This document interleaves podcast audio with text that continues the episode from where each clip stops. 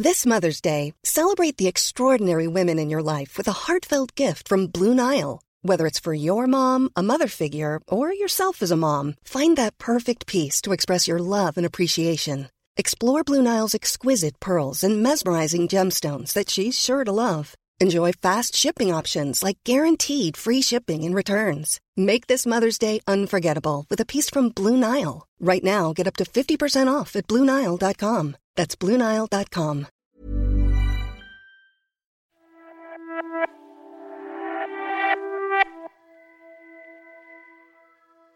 Salut à tous, je suis Sina, je suis producteur de la série 75019 Daesh et du podcast L'Affaire. Avec Céline qui nous guide dans les quatre épisodes de ce documentaire, on nous pose beaucoup de questions depuis la sortie du premier épisode. On nous pose beaucoup de questions sur notre travail et forcément beaucoup de questions sur Asma. Alors on s'est dit qu'il fallait prendre le temps d'y répondre dans quelques épisodes bonus, pour vous raconter comment on a mené cette enquête. Comment Asma vit tout cela depuis qu'elle a décidé de parler. Et puis il y a peut-être certains détails qu'on a envie de raconter un peu plus, non? Je suis Sinamir. Je suis Céline Martelet. Et vous écoutez le deuxième épisode bonus de 75019 Daesh.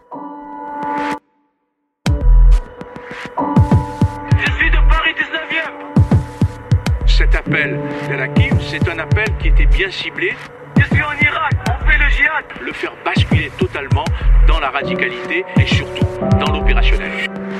n'a jamais été surentraîné. Son seul entraînement, c'était de faire un jogging au but de Chaumont. Son histoire est celle de l'échec de la France face à l'engrenage de la radicalisation islamiste. La filière des buts de Chaumont. J'ai vécu Daesh en France, avant même que ça existe Daesh.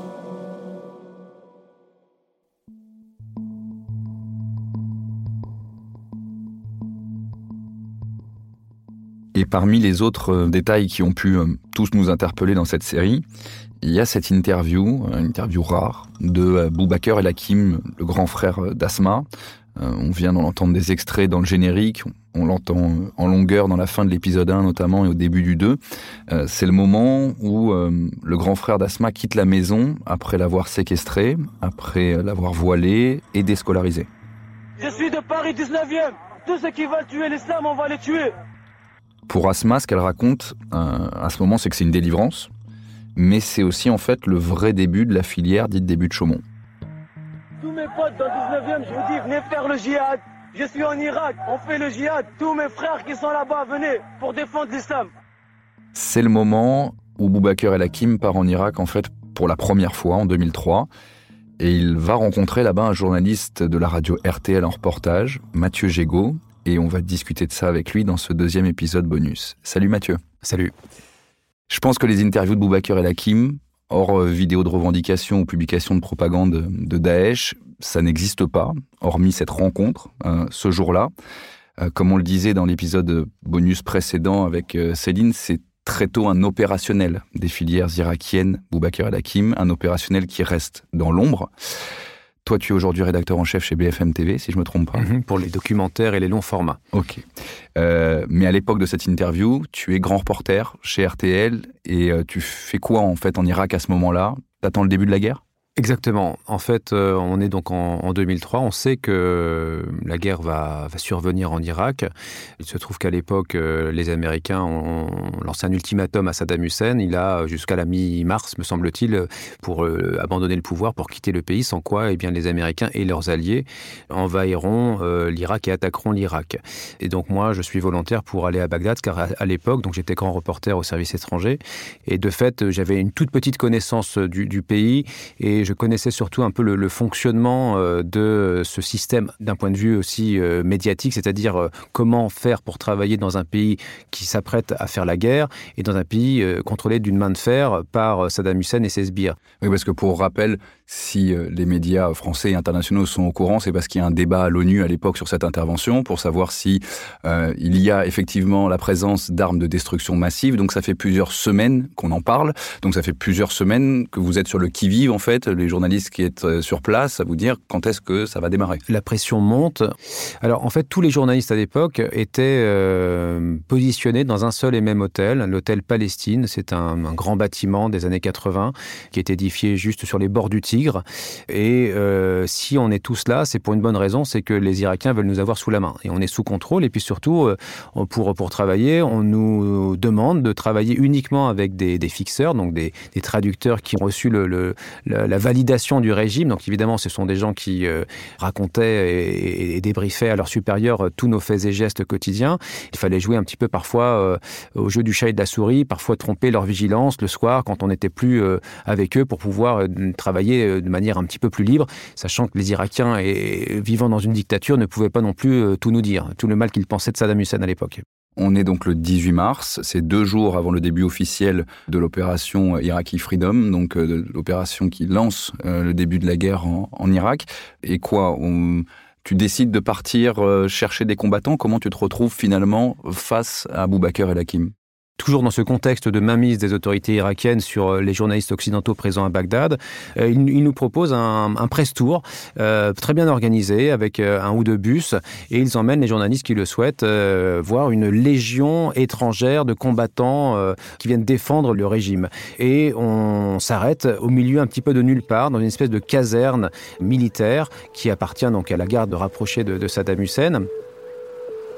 On descend du bus et là on découvre un, terrain militaire euh, un peu posé au milieu de nulle part.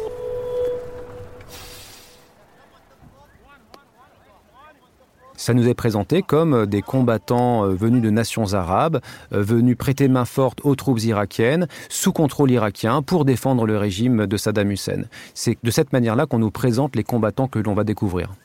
Lui plus tard dira d'ailleurs lorsqu'il est interrogé à son retour en France qu'il est passé par la Syrie et que ce sont les services de l'ambassade irakienne à Damas qui l'ont convoyé jusqu'à euh, l'Irak et euh, Bagdad et donc ce camp finalement où, tu le retrouves. Exactement, c'est le jour de cet entretien et on est donc on a une, espèce de terre sablonneuse, c'est un terrain d'entraînement, on voit une espèce de portique métallique d'entraînement avec une échelle, des câbles, visiblement des parcours de combattants. On est vraiment dans un camp militaire d'une caserne irakienne.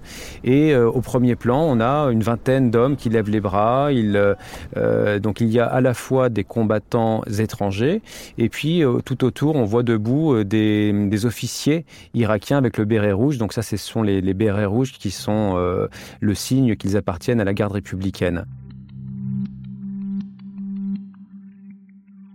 Il se trouve qu'à un moment donné, donc je fais plusieurs interviews et à un moment donné, je, demande à la cantonade si euh, parmi eux quelqu'un parle français. Quelqu'un pourrait-il me répondre en français? Et effectivement, quelqu'un, l'un d'entre eux, entend ma, question que j'ai posée comme ça euh, à haute voix et puis euh, il s'avance vers moi et me dit mais moi je veux bien parler. Donc c'est là où je déclenche mon micro. Je suis de Paris 19e. Tous ceux qui veulent tuer l'islam, on va les tuer. Tous mes potes dans 19e, je vous dis, venez faire le djihad. Je suis là, c'est moi. Abu Abdullah, je suis en Irak, on fait le djihad. Tous mes frères qui sont là-bas, venez pour défendre l'islam. C'est des tapettes, des tapettes, des bouffons. C'est rien du tout, les Américains. Je suis prêt à combattre en première ligne. Je suis même prêt à me faire exploser. Je suis prêt à me faire exploser, mettre des dynamites et boum, boum. Avec ce que l'on sait aujourd'hui du personnage, ça fait froid dans le dos de réécouter ce message. Quand on se remet dans le contexte, c'est vrai que c'est puissant, c'est puissant, dramatiquement puissant. Quand on se met dans le contexte d'aujourd'hui, mais quand on oui, se met dans le contexte exactement. de l'époque, tu te dis quoi, toi, à ce moment-là? Je me dis que j'ai face à moi euh, quelqu'un de, de, très euh, exalté, très habité, euh, excité, ouais, euh, quelqu'un qui euh, qui est pas là par hasard, quelqu'un qui est en mission. C'est rien du tout, les Américains. On sait qu'ils ont peur, ils font la guerre qu'avec leur avion. Faut leur dire qu'ils viennent par terre, ils viennent sur terre, ils nous combattent avec les mitraillettes, avec les armes. S'ils viennent comme ça, en deux, en, en deux heures, on les détruit tous, les Américains. On sent qu'il est, euh, qu'il est mu par un, un désir d'action euh, et, et, il veut faire passer un message. Ça, je le sens. C'est-à-dire que c'est pas une interview classique. Je lui demande euh, de se présenter, il botte en touche, enfin il est, euh, il n'est pas très clair. Je lui demande d'où il vient, il, ne veut pas me dire. Alors je crois qu'il me dit qu'il est franco-tunisien, mais il n'en dit pas plus. Je lui demande comment est-ce qu'il est venu jusqu'à là, il ne veut pas en dire plus. Donc je sens que le, personnage est quand même trouble, n'est pas clair, et que euh, il veut me cacher des choses. Il ne veut pas tout me dire, et que ce qu'il veut bien me dire, c'est à destination de quelqu'un ou d'un public. Et c'est pas une interview classique. On a l'impression, même là, quand on écoute l'extrait, qu'il est déjà sur un pick-up, prêt à partir au combat. Il y a une force d'excitation, d'exaltation. Exactement, d'excitation. C'est ça le terme, ouais il est là pour ça, il est là pour se battre. Il, le dit d'ailleurs, il va, il va loin, il dit qu'il est prêt à se faire exploser. Et la manière dont il le dit, on a le sentiment que, euh, enfin, en tout cas moi à ce moment-là, j'ai le sentiment que c'est véridique, c'est pas du flanc. J'ai le sentiment qu'il est, euh, oui, qu'il est exalté, qu'il qu y croit et qu'il va aller jusqu'au bout. Et quand je lui pose une question, là, mais on l'entend pas, mais je me souviens de lui avoir posé la question de, quel était euh, le but de, de venir se battre contre des Américains qui allaient bombarder le territoire irakien. Dans un premier temps, il était question de bombardement. Donc je ne voyais pas trop l'intérêt de venir se battre au sol contre des Américains qui allaient attaquer l'Irak par voie aérienne. Il me dit non, non, euh, on va attendre, les Américains vont venir, et il s'agira alors de les combattre euh, au corps à corps, des combats de rue, la guérilla, et là je serai là. Donc il avait déjà anticipé.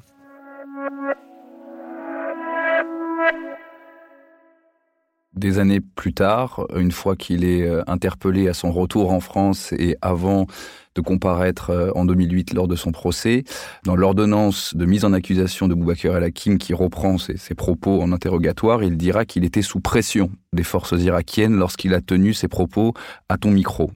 Mais en fait non, pas du tout. Personne ne lui a mis la pression. Les Irakiens ne comprenaient pas ce qu'il me disait puisqu'il parlait français et, donc il a fait totalement librement. C'est lui qui était maître de son discours et euh, c'est pas moi qui lui ai dit de dire cela. Ce n'est pas moi j'aurais voulu au contraire qu'il me raconte d'autres choses. Il avait son discours, il, il voulait le délivrer. Et j'étais l'instrument de son message, très clairement. Tu es très surpris d'être face à un francophone à ce moment-là, dans non, ce camp? Non, parce qu'on savait que déjà en Afghanistan, il y avait eu des, des francophones, des Français, auprès d'Al-Qaïda, auprès des troupes de Ben Laden. On en avait retrouvé. Certains avaient été arrêtés, certains avaient été tués dans le massif euh, montagneux de, de Tora Bora par les Américains. Donc on savait que dans la mouvance d'Al-Qaïda, il y avait des, des, Français et des francophones. Donc ça, ça ne m'a pas surpris. Au contraire, quand j'ai posé la question de savoir s'il euh, y avait des, des gens qui parlaient français, c'était dans le but d'en de, trouver. Donc il y a une promiscuité euh, entre les forces irakiennes et les forces djihadistes à ce moment-là. C'est tous des combattants en fait qui veulent affronter les Américains. Voilà, et contrairement à ce que nous avaient vendu entre guillemets les Irakiens, euh, aucun des djihadistes rencontrés et interviewés ne m'a parlé de défendre le régime de Saddam Hussein. Leur combat n'était pas celui-là. Leur combat était un combat de guerre sainte, un combat de djihad, et l'ennemi était américain. Le but c'était de faire de l'Irak un combat contre le, le, le grand Satan américain. Tu parles de comprendre qu'il y a un appel, qu'il y a quelque chose derrière ce message et cet entretien. À ce moment-là, tu comprends que la propagande va aussi loin et Alors, que c'est un moment de propagande? C'est délicat parce qu'à posteriori, euh, je ne sais pas qu'il y a une filière derrière tout ça. Je, je vois qu'il s'adresse effectivement à des amis à lui. Je vois qu'il est exalté, qu'il veut partager euh, ce moment qui pour lui est un moment, euh, on va dire, d'exaltation forte. Et il veut attirer ses amis à lui parce qu'il considère qu'il est dans le droit chemin et il a choisi la bonne option. Et je n'imagine pas un instant que ça va déboucher sur ce qui s'est passé par la suite. En effet. Mais et en plus, contexte... on est en 2003. Et le contexte est un peu différent à l'époque, c'est-à-dire qu'il n'y a pas eu encore les attentats de, de 2015. Et puis, euh, en 2003, la France considère également que euh, cette guerre en Irak n'est pas légitime. C'est-à-dire qu'on n'est pas sur la même longueur d'onde, c'est pas le terme, euh, avec les djihadistes, bien entendu, mais on a ce sentiment, enfin la France, la position officielle de la France, est de dire que cette guerre, cette guerre n'est pas légitime, cette guerre n'est pas pertinente. Et c'est d'ailleurs pour cette raison que Dominique de Villepin, le, le ministre des Affaires étrangères de l'époque, quelques semaines avant, à l'ONU, avait prononcé ce fameux discours contre euh, la guerre en Irak, contre euh, les Américains et, et leurs alliés. Et je me souviens qu'il avait dit euh, c'est un vieux pays comme le mien. L'Europe, qui vous le dit aujourd'hui, qui a connu les guerres, l'occupation, la barbarie, un pays qui n'oublie pas et qui sait tout ce qu'il doit aux combattants de la liberté venus d'Amérique et d'ailleurs. Dans ce temple des Nations Unies, nous sommes les gardiens d'un idéal. Nous sommes les gardiens d'une conscience. La lourde responsabilité et l'immense honneur qui sont les nôtres doivent nous conduire à donner la priorité au désarmement dans la paix. C'est un discours fameux qui est resté dans les annales, mais ça n'a pas empêché la guerre. Il interpelle donc ses amis ou ses contacts dans le 19e arrondissement en, disant lui-même venez venez je suis du 19e euh, voilà. Il interpelle euh, quelqu'un d'autre en fait dans ce message aussi mais ça tu peux pas le savoir à ce moment-là quand il dit Abu Abdallah. Est-ce que tu te dis quoi à ce moment-là? Quand j'entends ça moi pour moi il se présente comme étant Abu Abdallah. C'est-à-dire qu'en fait je ne comprends pas qu'il s'adresse à un certain Abu Abdallah. Alors si vous réécoutez le message c'est pas très clair. Je suis là c'est moi Abu Abdallah je suis en Irak. Sachant qu'Abou Abdallah, c'est un, c'est un surnom, c'est un nom de guerre. Euh, son, son, vrai nom n'étant pas celui-là où euh, il se donne des, des, noms de guerre à chaque fois. Abou Abdallah, il faut expliquer, en fait, c'est le surnom d'un autre membre de la filière des buts de Chaumont, euh, que Boubacar El Hakim donc interpelle dans cette interview. À l'époque, on est un an avant la création de Facebook, les chats existent déjà, les, les messageries cryptées, mais la propagande de masse qu'on a connue après, que ce soit au sein d'Al-Qaïda ou de l'État islamique ensuite, là, elle n'existe pas, elle est balbutiante encore. Donc en fait, il se sert de cette interview pour interpeller Abou Abdallah, hmm. qui est Farid Benyetou. Hmm. Euh, on n'en a pas parlé dans le, podcast parce que Asma n'a jamais rencontré Farid Benyetou, donc euh, elle n'a pas souhaité témoigner euh, de relations de son frère avec lui, mais Farid Benyetou, on en a parlé avec Céline Martelet dans l'épisode bonus précédent. Euh, Farid Benyetou, pour moi, je le définirais comme euh, celui qui veut prendre la lumière, celui euh, qui veut que les médias parlent de lui, celui qui veut être sur toutes les photos. C'est celui qui recrute, c'est celui qui fait, et il me l'avait dit à l'époque lui-même, le djihad avec la parole.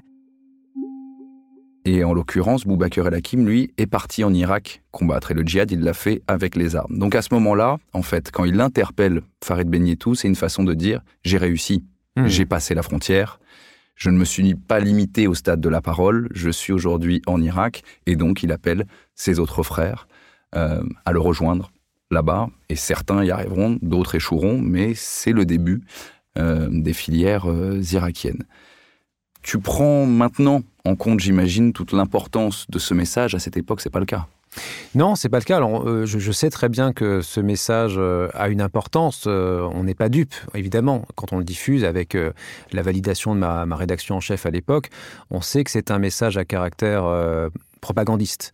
Mais c'est une réalité. Cette réalité, elle existe. Il y a des combattants euh, de nations arabes sur le terrain qui appellent leurs frères d'armes euh, d'Europe et du Maghreb à venir se battre avec eux. C'est une réalité. Donc on décide euh, de diffuser cet extrait.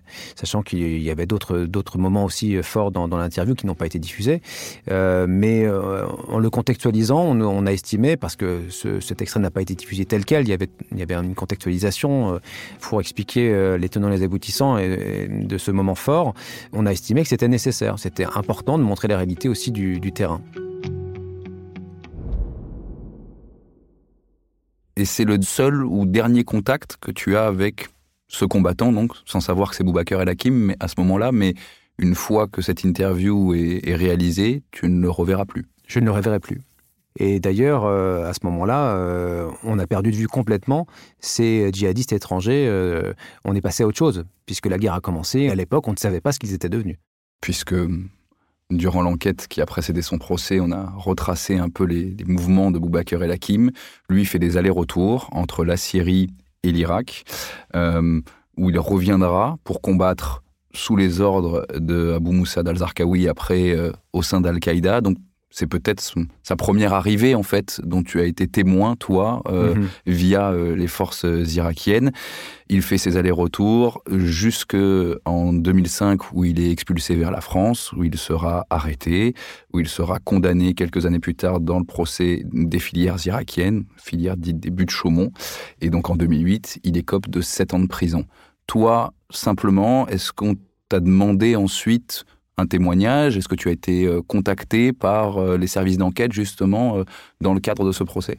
Oui, quelques années plus tard, effectivement, j'ai eu un appel de la DST, donc les services secrets de le renseignement intérieur, l'ancêtre de la DGSI, qui m'a demandé si je pouvais être auditionné sur cette rencontre. J'imagine que ça arrive pas tous les jours, même quand on a traité de, conflits comme, comme tu l'as fait ou qu'on allait dans des zones à risque comme ça, euh, d'être convoqué. Non, j'étais surpris. J'étais surpris, d'autant plus surpris d'ailleurs que dans un premier temps, ils ne, ils ne vous disent pas pourquoi vous êtes convoqué. Donc vous, vous ne savez pas jusqu'au moment où vous rencontrez les, les policiers de la DST euh, de quoi il s'agit. Et donc euh, j'étais surpris. C'est l'unique fois euh, que ça m'arrivait et l'unique fois jusqu'à maintenant. Et quand on arrive à la DST, euh, l'ancien siège était situé à l'époque euh, rue Nélaton dans le 15e arrondissement. C'est un peu comme dans un film, on vous, on vous amène tout de suite euh, au sous-sol du bâtiment. Donc, il faut imaginer un, sous-sol un peu décrépit, euh, des murs un peu euh, élimés, et puis des, des, canalisations apparentes. Enfin, c'est pas le grand luxe. Et puis des petites cellules comme ça d'interrogatoire disséminées le long d'un couloir vétuste, et puis une table, deux chaises ou trois chaises meublées de manière très sommaire. Et puis, je me souviens quand on est arrivé dans ce couloir, le policier m'a dit, bah, voyez, là, dans la première cellule, il y a une semaine, était interrogé l'un des Français de Guantanamo. Euh, donc ça vous met un petit peu dans l'ambiance, quoi. Mais ça s'est très bien passé par la suite, ils ont été très cordiaux et l'audition, on va dire, euh, puisque ce n'était pas vraiment un interrogatoire, j'étais accusé de rien du tout, ils voulaient simplement des, des informations de contextualisation sur cette interview de Boubacar El Hakim. Et tu découvres ce jour-là qu'il s'agit de Boubaker El Hakim que tu as interrogé ou pas? Alors là, je pourrais pas te le dire en réalité, parce que je ne me souviens pas. Euh, je ne me souviens pas du fait euh, qu'il m'ait euh, donné son identité. Ils m'ont simplement convoqué pour savoir dans quelles conditions avait été réalisée cette interview et savoir si je pouvais reconnaître l'individu en question. Chose que je n'ai pas pu faire puisqu'il était euh, encagoulé au moment de l'interview. Et quand il me présente à ce moment-là des, photos pour essayer de l'identifier par rapport à un certain nombre de, djihadistes français identifiés, je n'ai pas pu le faire. Ce qui fait que tu ne seras pas amené à témoigner lors du procès en 2008 qui jugera justement les responsabilités, notamment de Boubaker El Hakim, de Peter Sheriff, euh, un peu plus tard, mais euh, Parce voilà. que je n'ai pas pu authentifier le fait qu'il s'agissait bien de lui euh, devant moi à ce moment-là, en effet. Même si lui, par la suite, l'a validé. Tu as suivi ça d'un œil après, toi? Tu as eu un, un intérêt particulier, euh, ayant compris après que tu as été au contact de celui qui va devenir le djihadiste français le plus haut placé de l'État islamique. Là, je fais des, des bons en avant parce qu'on est beaucoup plus tard, mais est-ce que tu as suivi ça? Mais je l'ai suivi de manière très lointaine et je l'ai découvert il y a quelques années seulement, en réalité, par la presse. J'ai découvert que la personne euh, dont on dit qu'elle était l'un des principaux dirigeants francophones de, de, Daesh était effectivement la personne que j'avais interviewée en 2003. Je l'ai découvert euh, effectivement il y, a, il y a très peu de temps, il y a quelques années. Je crois même que je l'ai découvert quand il a été tué en 2016, me semble-t-il. Tu te dis quoi sur tout ça après? Ben, qu'on euh, qu'on a un métier euh, un peu particulier, que par les, fruits de nos reportages, et du hasard, des, des rencontres, on, interviewe des gens qui ont des destins dont on n'imagine pas qu'il sera euh, celui-là. Évidemment, euh, quand on fait face à un jeune djihadiste euh, en 2003 qui se bat euh, contre l'ennemi américain, bon, euh, on n'imagine pas le monstre qu'il va peut-être devenir euh, dix ans plus tard ou cinq ans plus tard. Évidemment. «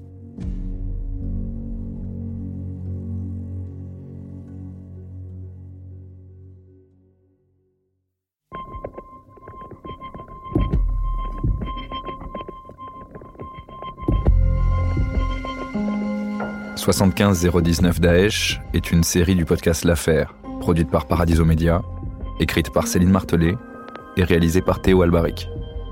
On se donne rendez-vous la semaine prochaine pour la sortie d'un nouvel épisode bonus. D'ici là, pensez à vous abonner au flux L'Affaire sur votre plateforme d'écoute, c'est gratuit, et en cochant la case suivre ou s'abonner, ça vous permet de rien manquer. Et puis si vous aimez notre travail autour des enquêtes du podcast L'Affaire, n'hésitez pas à le partager à vos proches et sur vos réseaux, à mettre aussi des étoiles et des commentaires sur les plateformes. C'est comme ça que nos podcasts vivent et peuvent être écoutés par un maximum de monde. À très vite.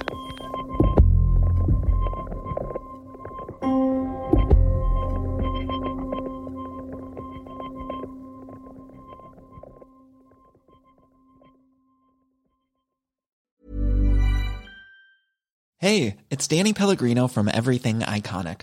Ready to upgrade your style game without blowing your budget? Check out Quince. They've got all the good stuff shirts and polos, activewear, and fine leather goods, all at 50 to 80% less than other high end brands. And the best part? They're all about safe, ethical, and responsible manufacturing. Get that luxury vibe without the luxury price tag. Hit up quince.com slash upgrade for free shipping and 365 day returns on your next order. That's quince.com slash upgrade.